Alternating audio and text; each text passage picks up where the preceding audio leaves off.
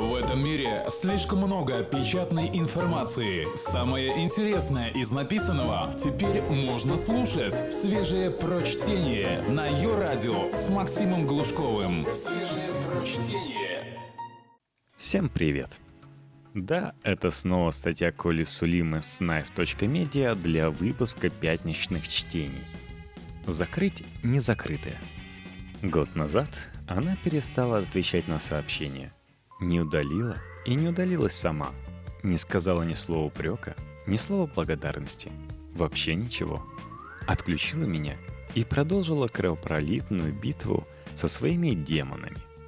По крайней мере, хочется так думать. Для меня это было бы облегчением. Человека поедает пламя, есть ли ему дело с других? Он может упустить тебя как монетку внутрь автомата, пройти в открывшуюся дверь а тебе останется путешествовать по металлическим кишкам, подпрыгивая и звеня на своем невидимом пути неизвестно куда. Кто из вас продолжает держать в контактах предателей? В мессенджерах, соцсетях, в телефонной книжке? Я, например. Вы спросите, почему? Фактом, вот почему. Потому что удалить значит признать, что мне больно и я ищу убежище. Да, это нелепо и не выдерживает критики. А может, мне просто нравится страдать? Пойдите, отнимите у меня это право. Я выбираю худший способ. Подпираю дверь и делаю вид, что ничего не произошло. Не советую так поступать никому и никогда. Это начало битвы, которая может длиться в голове годами. Незаметной и очень разрушительной. Ты вступаешь в мертвый сезон – когда невозможно ничего начать. Или наоборот, закончить. Нет сил найти новую работу, переехать в другую квартиру, закончить проект. Влюбиться в кого-то? Ни единого шанса. Мир стал походить на склад утиль сырья. Кругом макулатура и ржавые трубы. Хуже того, люди с незакрытыми гештальтами норовят завершить их в других ситуациях с другими людьми – насильно навязывая тем роли в своей пьесе с открытым финалом. Окружающие превращаются для пострадавшего в проекцию того, кто так больно его ранил своим пренебрежением. Роль эта незавидная, если не сказать оскорбительная. Человек неосознанно использует тебя в качестве боксерской груши, дубля суррогата ушедшего возлюбленного – Итог – можешь держать удар – держи. Способен уйти – уходи. В любом случае, ты здесь вообще ни при чем. Счастливы те, кто способен жить без рефлексий. Как говорят американцы, able to move on – умеет двигаться дальше. Я решила продолжать жить. Вы услышите эту фразу в каждом втором фильме на тему несчастной любви. Это часть американской этики, согласно которой Жизнь — это процесс преодоления препятствий с помощью труда. Трудно, но надо, говорит человек, и надевает на шею привычную сбрую.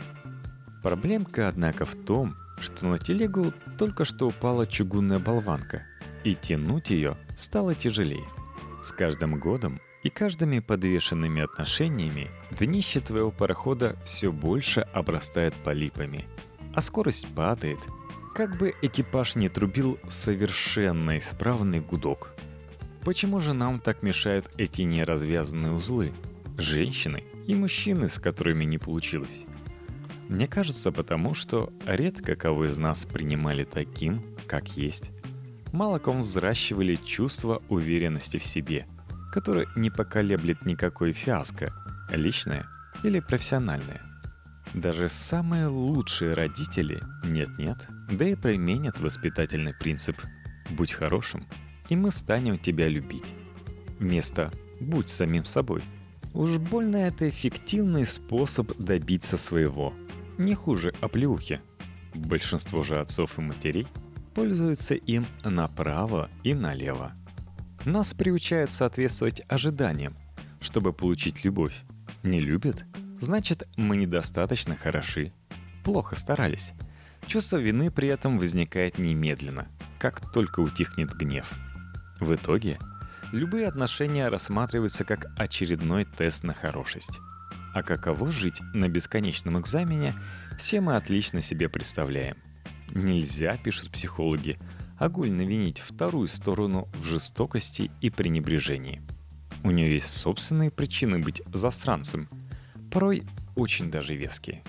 На другом конце свои фобии, комплексы и тебя могут бросить, сыграв на опережение, опасаясь, что ты сделаешь это первым.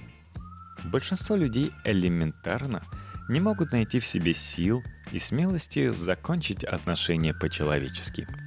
Сказать близкому о том, что уходишь, и растолковать, почему. Задача не для слабонервных. Куда легче задраить люки и исчезнуть с радаров. Впрочем, любая из причин выглядит одинаково хреново для того, кто сидит дома, гипнотизирует мертвый мобильник или наблюдает, как бывший лайкает фото попугаев и котят. Кому нужна идеальная иллюстрация такого случая или кому просто слишком хорошо живется, рекомендую стихотворение Вероники Тушновой «Не отрекается любя». Человек мимоходящий, игнорирующий, так или иначе ставит тебя в положение вещи неодушевленного предмета, с которым можно обойтись как угодно – Словно ты ничего больше не значишь и недостоин даже разговора. Это вообще-то удар под дых. После такого неплохо бы в реанимацию. Ты лишен возможности пережить расставание? Ты в вакууме без системы координат? Где здесь верх и низ? Я свободен или нет? Все кончено или есть шанс? Отношения превращаются в коматозника на больничной койке. И ты сидишь рядом – не зная, умрет или оживет, и когда ждать события. Не поговорить, не похоронить. Что же делать, спросите вы?